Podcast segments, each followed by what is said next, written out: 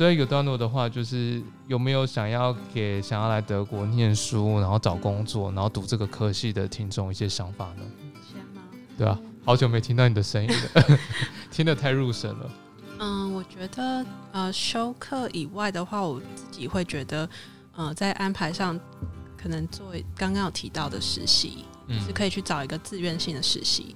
同时，我我自己会蛮推荐，在你把课都修完之后，嗯，你直接在找一个公司，让你可以同时做实习和接下来写论文。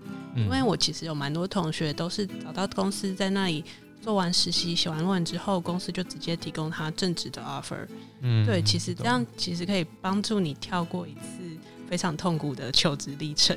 了解，对，因为毕竟你在实习，呃，通常大家找工作大概都花了三个月的时间嘛，所以你在实习前花了三个月找工作，跟毕业后花三个月找工作都是一样的时间嘛，对不对？可是难度应该有差吧？实习应该比较比工作还容易上。嗯，我想是的，因为毕竟说实在，实习其实公司给你的是一个，毕竟是六个月的 offer。其实如果他觉得不适合，他顶多就是把你，嗯，就不要再提供你后续的机会而已。对啊，而且其实实习的薪水就在财呃财政上的压力也比较小。嗯，对啊，而且嗯，其实我在实习的时候，公司我的主管也蛮嗯，他在最后一次的 feedback 上面，他就其实有跟我说到。其实他觉得实习对学生来说都是一种学习，就不管是技能上，还有融入职场、德国文化、职场文化等等，就是其实他们对实习生的要求不会这么高。嗯哼，对。但相对的，如果你找的是正职的话，他们当然门槛会整个再往上一层，因为他们不是需要一个只会来学习的人。毕竟实习生一个月才领一千欧而已，但正职生可能一个月要给他五千五百欧。那如果你都做一样的事情，那就只要请就请实习生就好了嘛，对不对？嗯。所以五千五百欧的本来就会有一个比较高的期望，希望可以立刻可以用之类的。嗯。而且好像是不是如果从实习转正职，好像依照我的理解，好像可以跳过试用期，因为。有些公司是会有试用期的，比如说可能前半年试用期，然后还会跟你说，那你的薪水会低一点，因为你可能我们在培训你，所以你就没办法领那么多钱。但如果你是从实习转正职，基本上你就把它当做实习是你的培训期了，所以基本上你就不用再经历过那个最初期的培训阶段。我也觉得是这样子。那 Bonnie 呢？我觉得如果重来一次的话呢，不要来德国，去了美国，我还是会来德国哎。我觉得我蛮喜欢这里，而且是很喜欢欧洲，就会很想待在这里，因为就是离各个国家都很近啊。想要趁年轻的时候好好旅行，趁我还自由的时候。总之呢，如果我再来的话，我会第二个学期就开始找 Hebe，然后我可能会设定一个时间线，就是譬如说，好，我这两个月或者这三个月找 Hebe 找不到的话，我就放弃了。然后呢，第三个学期的时候，我就会开始找实习。然后找实习也一样，或许再给自己三个月时间，找不到我就放弃了。然后呢，为什么会这样呢？因为我觉得 Heavy 跟实习都非常重要。可是你一定要给自己一个时间压力，就是要清楚知道说，哦，哪一段期期间是我可以做这件事情的时候。不然的话，如果你一直把这计划拖延又拖延，它就会影响到你其他的计划，然后。你的生活就会变成一团乱，所以这个一定要提前计划好，然后给自己一个时间线。如果找不到的话，其实没关系，就当然是一边找一边反思自己啊，就是到底是为什么会找不到，为什么别人都找得到，为什么我找不到，就要反思。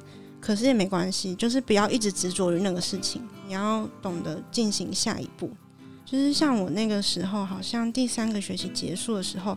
我本来有一个实习，可是 corona，所以就取消了。然后那时候我就瞬间决定，我觉得我不能再投资时间在这个找实习上面，因为可能不知道之后会怎么样，或许根本找不到。所以与其浪费时间，不如赶快写论文。所以呢，我就写论文了，然后我就毕业了。但是回头来看的话，其实找实习是非常重要的，因为我觉得在一切状况稳定的情况下，实习应该不会那么难找。然后德国学生身份其实很珍贵，要懂得运用这个身份去做一些事情，就包含实习跟学生工。对对。然后关于工作的话，我觉得真的每个人机遇不同，要看你怎么规划，要看你想要自由，还是你真的很想要一毕业马上工作。嗯。因为工作开始之后，可能这样的长假就不会那么快有。就算你每个月不对，每年有一个月的时间可以放假，可是你那个放假时间，可能你其中两个礼拜要先拿来修复你前 前十一个月的劳累，所以你只剩可能两个礼拜真正可以变成原本活泼自在自己，然后做你自己想做的事情。所以毕业之后长假其实很难得，嗯。可能就是看自己的喜好吧。如果我重来的话，我其实还是会给自己放几嗯两三个月的假，做自己想做的事情，然后再全力的冲刺找工作。懂？那找工作期间压力会很大吗？会。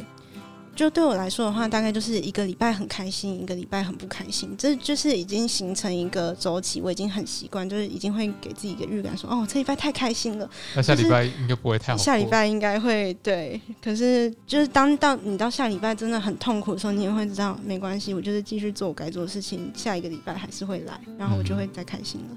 因为这中间就是，其实我中间也有过其他 offer。然后，可是就会有各种各种的事情，就是排山倒海的过来。哦，好，这个公司说了什么？这个公司说了什么？就是你那找工作的情节，你会一直要把自己自己拿嗯减掉你身上锋芒，去想说要适应这个公司，还是适应那个公司之类的。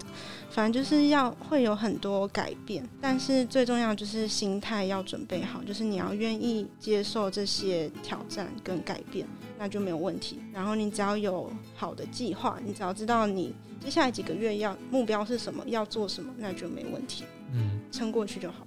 对，真的就是不管再怎么痛苦，你只要知道它有尽头的一天，就不会觉得这么难过。对，而且会有开心的时候，就是有时候真的是哇，你很想要工作的时候，你就会觉得啊，原来人生就是这样，一切都值得了。就我终于找到了。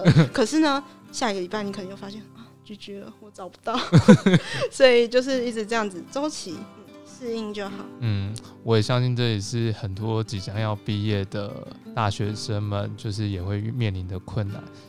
我觉得很受用，对啊，而且大家都会经历，不用担心，大家都经历过这一段痛苦的时期。所以，如果你现在正在找工作的你，你也不用太难过，反正你我们也经历过一模一样的事情，相信你很快就会找到一样的事情。哦，还有一个重点，我觉得很值得分享，就是其实我当初快毕业的时候，本来是打算回台湾的。